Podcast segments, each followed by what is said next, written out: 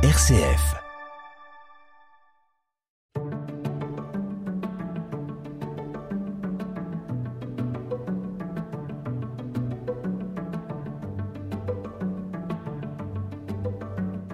Vous ressentez le besoin de faire une pause pour réfléchir à votre passé et mieux vous projeter dans l'avenir? Vous avez une décision importante à prendre concernant votre carrière? Démotivé, vous désirez changer d'environnement professionnel? Réaliser un bilan de compétences avec un professionnel qualifié peut être une solution. Les métiers évoluent, les attentes professionnelles aussi. Pour changer de branche d'activité, évoluer dans son entreprise, retrouver un emploi ou simplement faire le point, le bilan de compétences est souvent une étape utile, voire indispensable. Ce travail sur soi ouvre des pistes pour construire un avenir professionnel conforme à ses attentes et à ceux d'une société en perpétuelle évolution. Créé en 1991, cet outil d'accompagnement et d'orientation accessible à tous semble connaître un regain d'intérêt. Selon la Caisse des dépôts, 85 000 demandes de financement de bilan de compétences par le biais du CPF ont été validées en 2021, soit une augmentation de 63,5 sur un an.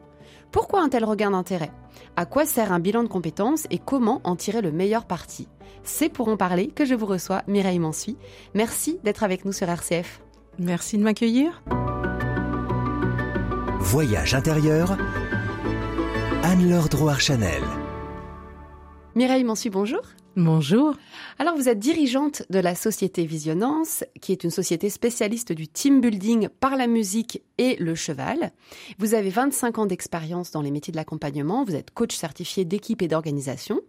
Vous pratiquez le bilan de compétences depuis 22 ans et vous aimez les approches euh, concrètes, pratiques et innovantes. Alors, la première question que j'ai envie de vous poser, c'est c'est quoi un bilan de compétences? Alors un bilan de compétences, c'est un moment qu'on prend pour soi sur à peu près deux ou trois mois pour s'arrêter, pour prendre du temps pour soi, pour prendre du recul, pour avoir un regard finalement sur son passé et euh, construire son avenir et construire une stratégie professionnelle pour son avenir. C'est un moment où on va se dire finalement euh, d'où je viens, qu'est-ce qui a été important dans ma vie, quelles ont été les étapes clés, pourquoi j'ai fait ces choix-là, à quel moment, Qu'est-ce que j'en ai appris? Comment ça m'a permis de construire qui je suis aujourd'hui? C'est un moment aussi où on va faire un point sur l'ensemble de ses compétences, où on va cartographier ses compétences. On va se dire finalement dans tout ce que j'ai appris, qu'est-ce que j'ai envie de garder? Qu'est-ce que euh, j'ai envie de développer comme compétences Qu'est-ce que finalement j'ai plus envie de garder? Mais quelle est la différence entre le bilan de compétences et le coaching? Alors le bilan de compétences, ça renvoie à une méthodologie particulière euh, qui, va avoir différentes phases. On va avoir une phase d'initiation, une phase d'investigation, une phase de conclusion. C'est vraiment une méthodologie particulière où on va mobiliser des outils. Euh, le coaching, ça renvoie vraiment à d'autres types de problématiques. Alors justement, à quel type de problématiques est-ce que le bilan de compétences peut répondre? Alors ça peut être à un moment donné où on se pose des questions sur sa vie professionnelle, où euh, où on en a marre de son métier, euh, où on se dit est-ce que je suis vraiment dans ma, à ma place, est-ce que mon métier a encore du sens pour moi? Ça peut être des moments où on a envie d'évoluer et de faire autre chose, mais en fait bah, je suis perdue et je sais plus du tout ce que je veux faire. Donc ça concerne uniquement la sphère professionnelle. Ça concerne uniquement la sphère professionnelle, tout à fait. Et alors à quel moment et euh, par quel biais est-ce qu'on peut euh, faire un bilan de compétences? Comment, euh, par quel, euh, à travers quel organisme il faut passer? Comment est-ce qu'on s'y prend pour se dire, bah, je me lance dans une démarche de bilan de compétences? Alors déjà, on va se rapprocher d'un organisme qui va être certifié, qui est certifié Calliope, qui, qui va permettre d'ailleurs de pouvoir mobiliser son, son CPF hein, pour son, son, compte professionnel, pour pouvoir financer son bilan de compétences, par exemple. et on va rencontrer un centre de bilan de compétences qui va vous permettre de euh, voir avec qui vous allez travailler. C'est important d'avoir le feeling avec la personne avec qui vous allez travailler, la méthodologie utilisée, les outils utilisés pour avoir des outils qui sont euh, euh, objectifs en fait, hein, finalement. Voilà. En entreprise ou hors entreprise parce que peut-être en période de recherche d'emploi, c'est possible d'avoir accès au bilan de compétences? Alors le bilan de compétences, c'est un droit pour tous. C'est un droit pour tous, c'est-à-dire même si on est en recherche d'emploi, on va pouvoir solliciter un bilan de compétences financé par euh, Pôle, euh, euh, Emploi. On peut aussi solliciter le financement d'un bilan de compétences via son employeur, donc via le plan de formation de, l'entreprise, hein, où là effectivement le, l'employeur va être informé de sa démarche de bilan de compétences. néanmoins aujourd'hui, nombre de personnes vont souhaiter mobiliser leur CPF pour pouvoir pour pouvoir faire ça en dehors de leur temps de travail. Alors, je disais en introduction que l'augmentation euh, des demandes de bilan de compétences euh, via le CPF euh, était vraiment réelle, puisque c'est plus de 63%. Qu'est-ce qui explique ce regain d'intérêt pour le bilan de compétences? Depuis d'ailleurs la crise en fait du Covid. Oui, alors la crise Covid, effectivement, ça a aussi permis à tout le monde de s'arrêter finalement et de se recentrer sur soi. Et en se recentrant sur soi, euh, ça permet de prendre du recul. Et une des grandes caractéristiques du bilan de compétences, c'est aussi de prendre du recul. De prendre du recul pour redonner du sens et de prendre du recul pour se questionner sur son identité et sur ses valeurs et sur ce à quoi on a envie de, de, de contribuer dans son métier. Pour pouvoir se lever le matin, finalement, je dis parfois aux personnes, mais en fait, qu'est-ce qui vous donne envie de vous lever le matin? Pour avoir envie d'aller travailler. Et si vous savez pas pourquoi vous vous levez le matin, si vous savez pas pourquoi vous voulez travailler, alors ça a beaucoup moins de sens. Alors c'est ce qui fait qu'aujourd'hui les gens euh, euh, souffrent beaucoup en entreprise de la qualité du lien qui se détériore avec leurs managers, avec leurs collaborateurs, parce qu'ils sont en distanciel, parce que euh, parce que parce que le manque de lien humain finalement aussi les amène parfois à se questionner. Ce qui font que les gens quittent leur entreprise aujourd'hui, c'est beaucoup parfois aussi la qualité de la relation qu'ils ont avec les autres dans l'entreprise qui leur convient plus. Mais alors, est-ce que le bilan de compétences peut euh, améliorer finalement d'une manière ou d'une autre la qualité de la relation euh, qu'on peut avoir avec les autres Parce que vous parlez de ça justement? Alors, il va déjà améliorer la qualité de la relation qu'on va avoir avec soi-même. euh, et par là même se sentant mieux dans son poste, dans ses fonctions, étant parfois aussi plus clair sur euh, sur les compétences qu'on qu'on a et qu'on peut activer. Euh, on va les communiquer autrement à son environnement professionnel. Et parfois, moi, j'ai des gens qui viennent en bilan de compétences en me disant je veux tout changer, euh, je veux partir, je sais pas ce que je veux faire, mais qui finalement, après avoir été euh, exploré un certain nombre de pistes, se disent bah, finalement, je rechoisis mon entreprise, je rechoisis, euh, je rechoisis mon métier. Mais là, c'est un choix d'acteur. Et là, l'énergie est plus la même. Vous dites c'est un choix d'acteur. Oui. Qu'est-ce que vous entendez par là? C'est un choix où finalement euh, les personnes sont actrices de leur vie et de leur choix. Euh, c'est pas un choix qui va être amené par l'extérieur, c'est vraiment un choix qui vient de l'intérieur d'eux-mêmes. Un certain nombre de personnes euh, ont pu, au cours de leur parcours professionnel, se dire moi j'ai choisi un métier mais finalement, c'est l'extérieur qui a choisi pour moi. C'est les parents, euh, c'est parce que j'étais bon en maths ou parce que j'étais pas bon en maths ou en histoire ou en droit que finalement j'ai fait ces choix-là. Mais c'est l'environnement extérieur qui a choisi pour moi. C'est pas moi qui ai fait un choix en me disant bah finalement euh, qui je suis, euh, quelles, quelles, sont mes qualités personnelles, quelles sont les compétences que j'ai développées et qu'est-ce que moi j'ai envie de faire de ma vie indépendamment de ce que les autres peuvent avoir envie que je fasse de ma vie. Mais, mais ça, ça peut être extrêmement bousculant parce que parfois le décalage entre euh, ce qui est attendu, entre guillemets, euh, pour la personne et ce que la personne souhaite véritablement pour elle est important. Comment accompagner les personnes dans cette euh, phase qui peut être vraiment très bousculante? Alors phase bousculante dans la parfois dans la deuxième partie, c'est-à-dire à un moment donné, on va aller rencontrer dans le bilan de compétences la réalité du marché de l'emploi, d'accord? Euh, Et la réalité d'accéder à un type de poste. Mais l'idée, c'est de sortir des rêves pour rentrer dans du concret, du pragmatique et construire étape par étape. Nous allons faire une petite pause musicale.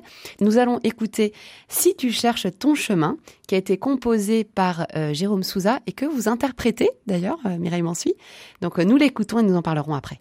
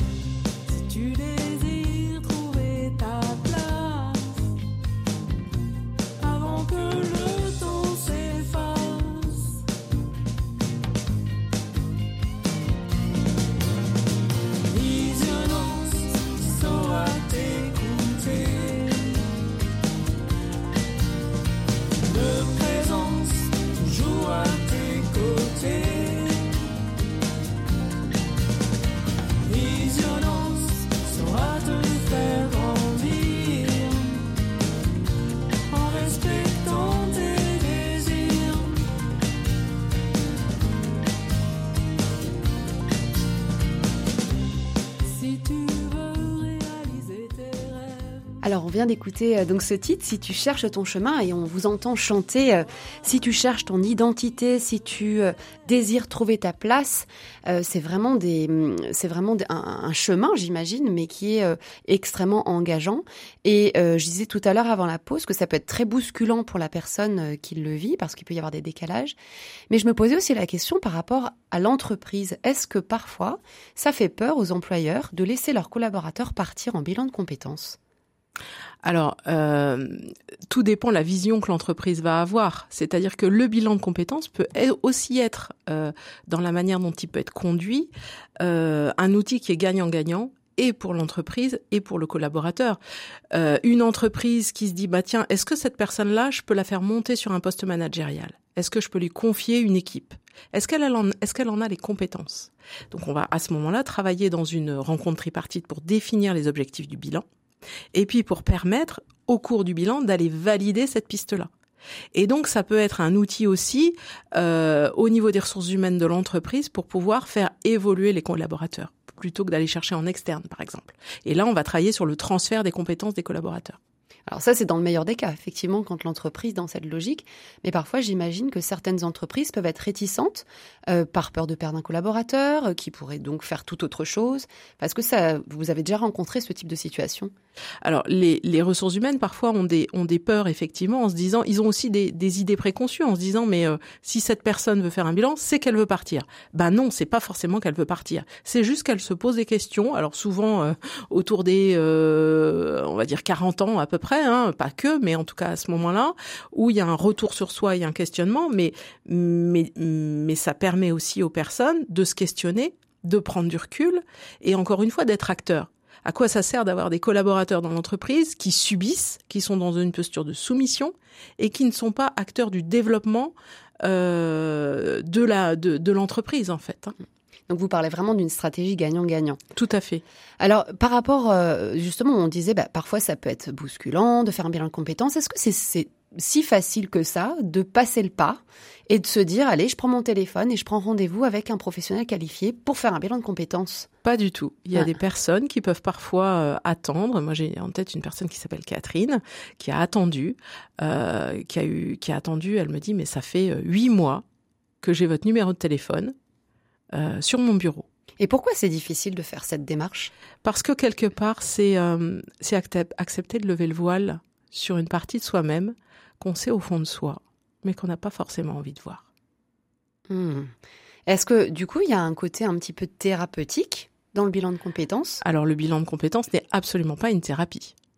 C'est euh, vraiment outillé pour pouvoir conduire la personne à des prises de conscience et l'amener à décider pour elle de ce qu'elle veut faire et l'amener à ouvrir, j'ai envie de dire presque ouvrir les chakras et prendre conscience de ce qu'elle a sous les yeux mais qu'elle ne veut pas voir mm. Ou pour des raisons sur lesquelles peut-être elle se protège. Donc vous dites euh, ça permet de lever le voile sur des choses qu'on ne veut pas voir. Donc, ou sur lesquelles on est prêt à voir aussi. C'est-à-dire il y a un travail de miroir. Et le rôle de, de, la personne qui accompagne en consultant en bilan de compétences, c'est vraiment de donner le miroir euh, de, de là où en est la personne. Hmm. Vous parlez d'outils. Vous dites c'est une euh, démarche qui est outillée. Est-ce que vous pouvez nous donner quelques exemples d'outils que vous utilisez avec les personnes que vous accompagnez alors, on peut avoir des outils sur des questionnaires sur les valeurs professionnelles pour permettre aux gens de, clarifier leurs valeurs professionnelles. Ça peut être des outils de, euh, de personnalité. Euh, moi, j'utilise souvent euh, euh, le disque, qui est une méthode autour des couleurs pour pouvoir voir finalement quels sont ses points forts, ses points améliorés. Ça peut être aussi le MBTI, qui est un outil qui est de personnalité, qui permet de, qui est basé sur les typologies de personnalité de Jung. on peut avoir des outils de cartographie des compétences. Voilà, des outils de euh, d'intérêt professionnel aussi, c'est-à-dire que quand on regarde finalement, euh, bah, si vous aviez à vous orienter euh, à, l'issue de, vos études, finalement, qu'est-ce qui viendrait en termes d'intérêt? Vers quoi vous iriez? Vers quel type de métier? Ce qui permet parfois à des personnes de réenclencher, de réamener, par exemple, dans leur vie, des choses qui sont de l'ordre de leurs intérêts extra-professionnels, mais qu'ils avaient oubliés. Et du coup, de retrouver un bien-être général parce que le métier n'est pas tout et ne peut pas tout apporter à une personne. Une personne qui aurait une, dimension artistique, mais qui ne l'utilise absolument pas dans son métier, peut, en allant dans sa sphère professionnelle, euh, réintroduire ça et donc retrouver un meilleur équilibre de vie et un meilleur équilibre général parce qu'elle reprend sa vie en main et qu'elle revient et qu'elle s'oublie aussi. Elle se dit ah bah tiens moi je m'étais oubliée sur cette partie-là. Donc vous voulez dire que le bilan de compétences peut aussi servir d'autres domaines de vie euh, autres que le travail Dans la, dans la vision que j'ai du bilan de compétences, c'est ça, ça vise un équilibre général aussi. Ah, là, on va axer sur le travail professionnel, mais l'équilibre d'une personne euh, n'est pas que son équilibre professionnel. Est-ce qu'elle prend du temps pour soi? Et le bilan de compétences, ça c'est très intéressant aussi, oblige les personnes, parce qu'ils sont en rendez-vous euh, pendant deux ou trois heures avec un consultant qui les accompagne, les oblige quelque part toutes les semaines euh, ou tous les quinze jours à prendre un temps pour s'arrêter et à prendre du temps pour soi. Mm. Donc à négocier avec euh, le conjoint qui va s'occuper des enfants pendant cette, ce moment-là. Et puis ça peut se faire le soir, ça peut se faire le week-end, euh, voilà, ça peut se faire à différents moments de la journée en fait. Vous, vous parliez tout à l'heure d'une cartographie des compétences. De quelles compétences parle-t-on? Puisqu'en fait, on parle du bilan de compétences, mais de quelles compétences? Les, Alors, les compétences, ça va regrouper quoi En fait, les compétences, euh, ça va regrouper à la fois euh, les savoirs, c'est-à-dire les connaissances acquises, euh, donc c'est qu'est-ce que je connais? Je parle couramment euh, anglais, espagnol, italien. Je connais tel logiciel, etc., etc. Donc là, c'est de l'ordre de je connais, d'accord? Ensuite, dans les compétences, c'est je connais ou c'est je connais ou je sais faire? Je alors c'est je connais. Je connais parce que j'ai appris notamment dans le système scolaire, d'accord?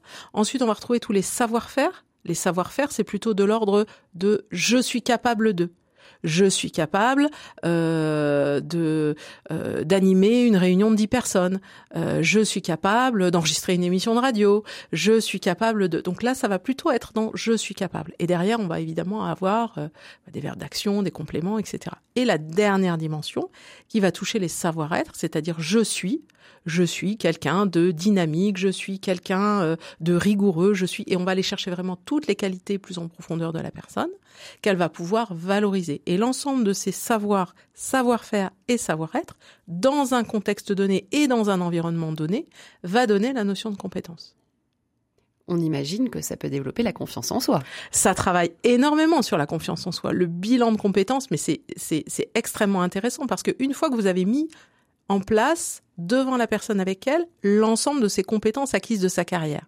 Le nombre de fois où les gens me regardent et me disent "Oh, Mireille, mais en fait, mais je peux faire tout ça." Et là, il y a une prise de conscience. Et là, il y a une forme de basculement dont oh, ah ouais, mais en fait, il y a tout ça à l'intérieur de moi. Les gens sont étonnés de voir la quantité finalement de, leurs compétences. Ah, ça arrive, euh, ça arrive euh, ah, dans 75% des cas, je pense. Voilà. Qu'est-ce qui explique ça? C'est que les gens n'ont pas n'ont pas le recul pour euh, pour euh, enfin souvent on manque de recul pour regarder réellement euh, les choses positives qu'ils sont capables de faire. Donc ça c'est lié peut-être au signe de reconnaissance qu'ils ont pu recevoir de leurs anciens employeurs dans l'enfance, etc. Comment je peux reconnaître qu'est-ce que je fais de bien? Les gens sont très doués pour voir ce qu'ils ne font pas bien. là où finalement et, et, effectivement leur environnement leur pointe ben là c'est pas bien, là c'est pas bien, là c'est pas bien. À quel moment est-ce qu'on donne aux personnes des signes de reconnaissance conditionnels positifs ou même négatifs parce que ça les aide à se construire, qui leur permettent de dire oui là là c'est ok là. Et du coup oui ça donne de la confiance, ça donne de la sécurité et ça ancre une identité aussi parce que les gens assument beaucoup mieux là où je suis bon, là où je suis pas bon, c'est pas un problème. Là où je suis pas bon, je peux progresser, me développer et grandir. Et c'est tout l'enjeu de ce que vous avez entendu dans la chanson, c'est-à-dire permettre aux personnes de grandir, euh, de se développer et, d'être elles-mêmes en fait, et, de donner finalement le meilleur d'elles-mêmes euh, à leur environnement. Je vous propose d'écouter un extrait de la bande originale du film Le Cercle des poètes disparus, qui est composé par Maurice Jarre.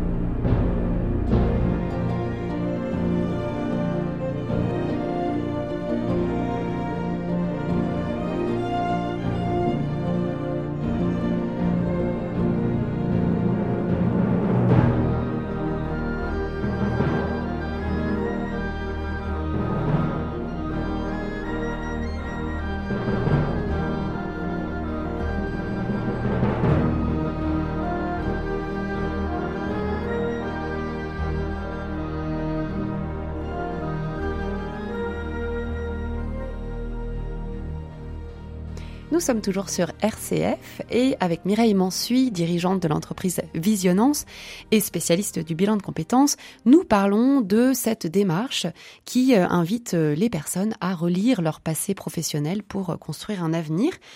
Quelles sont les étapes, les étapes clés de cette démarche de bilan de compétences?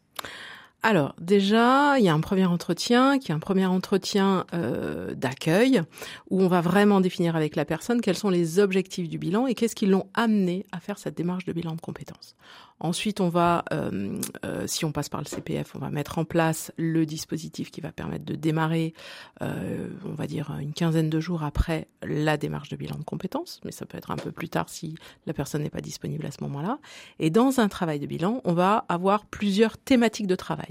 Une première thématique qui est autour de l'analyse du parcours, l'analyse du parcours de vie de la personne, ce que je vous expliquais tout à l'heure, on va vraiment aller regarder euh, quels sont les choix que j'ai faits, qu'est-ce qui m'a plu, qu'est-ce que j'en ai appris, qu'est-ce qui m'a permis de passer d'une étape à une autre. On va vraiment aller tirer le fil en fait. On, on parle que du parcours professionnel ou on peut inclure dans cette étape des éléments de la vie personnelle? Alors non, on va aller travailler sur tout ce qui est parcours professionnel, euh, tout ce qui est euh, la formation, tout ce qui est les expériences extra-professionnelles. j'ai été responsable d'une structure associative, etc., etc., où j'ai fait voilà toutes les expériences extra-professionnelles et euh, les expériences personnelles de vie. Les grands événements de les vie. grands événements de vie, euh, divers et variés, qui ont pu avoir un impact sur la vie professionnelle de la personne. Donc c'est ces quatre champs qu'on va aller explorer. Ensuite, on va aller travailler sur effectivement la cartographie des compétences pour pouvoir aller voir dans ce que la personne a fait dans ses différentes expériences professionnelles, qu'est-ce qu'elle faisait concrètement, qu'est-ce qu'elle a appris, euh, quel savoir elle a développé, euh, quel savoir-faire, quel savoir-être, etc. Ensuite, on va avoir tout un travail sur les valeurs et les motivations professionnelles. Je reviens sur la question des compétences. Euh, il me semble que dans le test du MBTI dont vous avez parlé tout à l'heure, qui est un test de personnalité, euh, il y a quelque chose qui indique à la personne quand elle a finalement développé des compétences pour s'adapter à son milieu, mais qui finalement ne lui correspondent pas tant que ça. Je prends un exemple, par exemple, quelqu'un qui a su euh, développer des capacités euh, d'organisation, mais qui au fond, c'est peut-être pas sa personnalité profonde que d'être organisé. Est-ce que ça vous arrive de voir un décalage et des personnes qui sont complètement adaptées finalement à leur à leur environnement. Oui, tout à fait. Et c'est ce qui leur permet parfois de se rendre compte qu'est-ce qui fait qu'ils sont pas bien dans le métier dans lequel ils sont. Parce que euh, parce que ils ont développé en mode en termes de méthode d'organisation beaucoup de fluidité et leur environnement leur demande par le métier qu'elles ont choisi d'être extrêmement cadré. Et, et, effectivement, il peut y avoir un décalage entre la personnalité profonde de la personne et ses zones de confort, ce qui est facile pour elle, naturel, et l'environnement dans lequel elle est. Donc, euh, on a tous des capacités à s'adapter à notre environnement, bien sûr, et ça va faire partie des compétences qu'on développe, mais parfois au terme de beaucoup d'énergie beaucoup, beaucoup de déperdition d'énergie. Et là, la personne va être amenée à est-ce que je continue ou est-ce que finalement je prends une autre orientation Je reviens du coup à la troisième étape, donc l'identification des valeurs. Donc l'identification et des motivations. L'identification des valeurs et des motivations professionnelles, où là on va aller creuser avec la personne qu'est-ce qui va être important pour elle? Est-ce que c'est d'être utile aux autres? Est-ce que c'est de servir? Est-ce que c'est la stimulation intellectuelle? Est-ce que c'est de gagner euh, beaucoup d'argent? Est-ce que c'est euh, euh, d'avoir une forme de, de management, etc. Donc c'est à partir de ça aussi qu'on va faire des choix ou qu'elle va faire des choix sur les métiers qu'elle va avoir derrière. Comment vous questionnez les personnes euh, sur leurs valeurs, avec euh, quelles pratiques alors avec des outils euh, qui permettent de, de choisir et d'arbitrer sur les différentes valeurs. Donc il y a, euh, il peut y avoir un questionnaire sur les valeurs professionnelles. On a de nombreux outils à notre disposition pour permettre de trier les valeurs. Mm. Et puis c'est dans la qualité du questionnement avec l'autre aussi qu'on va aller creuser ces sujets-là. Mm. Voyez? Et on va le voir aussi. D'ailleurs, c'est très intéressant. Euh, on va le revoir parce qu'on va pouvoir faire des liens entre l'analyse du parcours de la personne, parce que quand elle a fait des choix et qu'on dit à la personne bah, qu'est-ce qui vous a plu et qu'est-ce qui vous a pas plu, on va voir qu'à chaque fois, par exemple, ce qui faisait que la personne était bien dans son poste, c'était le travail d'équipe ou c'était la stimulation mm. intellectuelle. Et donc ça, ça veut dire aussi que c'est un moteur pour la personne. Donc ça, c'est la troisième étape, identifier les moteurs de la personne. Et quelle est la, suite? Alors après, la suite, on a toutes ces grandes étapes. Après, l'ordre dans lequel on va le mettre dans le cas du bilan de compétences, ça va spécifiquement dépendre aussi de la personne qu'on a en face de soi et de la demande avec laquelle elle arrive. Mmh. D'accord Donc oui, on démarre avec une phase d'analyse du parcours et on termine avec une phase de conclusion et la rédaction d'un document de synthèse pour la personne, mais néanmoins, les étapes qu'on va avoir au milieu, elles vont être aussi fonction des besoins de la personne. Mmh. Est-ce que du coup, à un moment donné, il y a un plan d'action qui est mis en place avec la personne C'est un travail sur mesure. Hein. Dans le travail du bilan, c'est vraiment un travail sur mesure. Mais on a des étapes à respecter. Donc, on va travailler sur les valeurs, on va travailler aussi sur les intérêts professionnels, sur les champs d'intérêt professionnel des personnes. Euh, on va travailler bien sûr sur sa personnalité, ce que vous avez évoqué, avec différents outils. Hein. Ça peut être un outil aussi d'intelligence émotionnelle, ça peut être voilà, mais des outils qui sont vérifiés et validés. Ça, c'est important. Euh, voilà. Et puis, à un moment donné, va un peu comme un travail dans dans son entonnoir va amener à, dans ce travail dans l'entonnoir, on va faire émerger différentes pistes professionnelles. Un projet A, un projet B, éventuellement un projet C. Mais le plus important derrière, c'est de permettre à la personne derrière d'aller confronter son projet à la réalité mm. euh, de l'environnement professionnel. Et c'est là que c'est intéressant parce qu'on va donner des clés à la personne pour être acteur et pour pouvoir aller rencontrer peut-être des organismes de formation si elle veut faire une formation, peut-être des professionnels du métier qui l'intéresse, euh, pour j'ai envie de travailler dans les métiers de la qualité, bah, je vais aller rencontrer plusieurs personnes qui travaillent dans ce domaine-là pour leur poser des questions. Qu'est-ce qui vous plaît dans votre métier? Qu'est-ce qui vous plaît pas? Comment vous en êtes arrivé là? Quel parcours vous avez fait pour en arriver là? Quels conseils vous pourriez donner à quelqu'un qui a envie de faire le métier que vous faites? Et l'ensemble du recueil de ces informations va permettre ensuite de revenir dans la relation avec le consultant pour pouvoir les analyser. Et là, naturellement, avec la confrontation à l'extérieur, il y a des pistes qui vont tomber. Et puis, dans les rencontres, il y a peut-être des pistes qui vont euh, se développer et qui vont faire que la personne, elle va elle va regarder euh, ce qu'elle peut faire, elle va aller regarder le marché de l'emploi. Parfois, vous faites simplement regarder aux personnes le nombre d'offres du marché de l'emploi sur le projet A, le projet B. Oh, elle va se rendre compte que d'un côté, il y en a euh, dix fois plus que dans l'autre. OK. Et à ce moment-là, quelle conclusion vous en tirez pour vous? Qu'est-ce que ça vous dit de ce que vous, vous avez envie de faire pour vous? Euh, Donc ça, ça va faire partie des étapes. Et c'est très engageant. Ça demande beaucoup de travail. Ah oui, mm. tout à fait. Ça demande du travail dans le cadre de l'accompagnement du bilan, mais ça demande aussi euh, du travail à l'extérieur du bilan. Euh, à la mesure où à la mesure où on peut aussi s'y consacrer. Hein. Il y a des, plein de personnes qui le font en même temps que leur temps de travail euh, et qui le font, on le fait. Mais c'est vrai que quand on a deux heures d'entretien, bah, souvent il y a deux heures de, de boulot, de réflexion, de cogitation, où les personnes vont continuer à mettre en route une dynamique de réflexion. Euh, J'ai envie de dire euh, même même après le bilan. Voilà. Mm. Euh, donc on arrive sur une phase où, euh, en travaillant en entonnoir, on va aller regarder les, les, les, projets professionnels qui émergent, les confronter à la réalité du marché de l'emploi, pour pouvoir en définir un plan d'action réaliste et réalisable, surtout à court terme, à moyen terme et à plus long terme.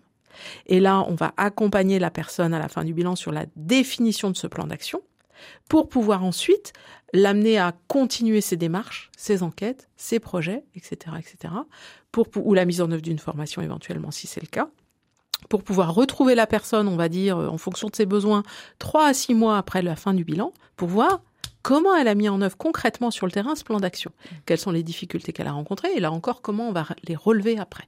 Donc l'accompagnement au total dure combien de temps? Vous parliez de trois mois au début, mais après il y a un accompagnement sur le long terme. Alors oui, euh, il peut y avoir un accompagnement. Alors c'est trois mois, c'est alors on va dire la, phase de travail intense, elle est sur deux à trois mois. Et puis après, euh, oui, il y a un travail qui va se continuer dans les euh, trois à six mois à l'issue du bilan. Et voir les changements, il faut aussi se dire que voir les changements concrets dans sa vie, hein, mm. à l'issue d'un bilan de compétences, euh, parfois, il faut, euh, pour changer de métier, pour euh, voilà, parfois il faut un an. Donc, il faut aussi se dire que ça change pas par un coup de baguette magique. Par contre, ça donne aux personnes des clés. c'est aussi apprendre une méthode pour conduire ses choix professionnels. Et devenir acteur de sa vie. Et devenir acteur de sa vie. Un grand merci Mireille Mansuy de nous avoir parlé avec enthousiasme du bilan de compétences. Merci aussi à Louis Martin Fermont pour la réalisation de cette émission. Merci.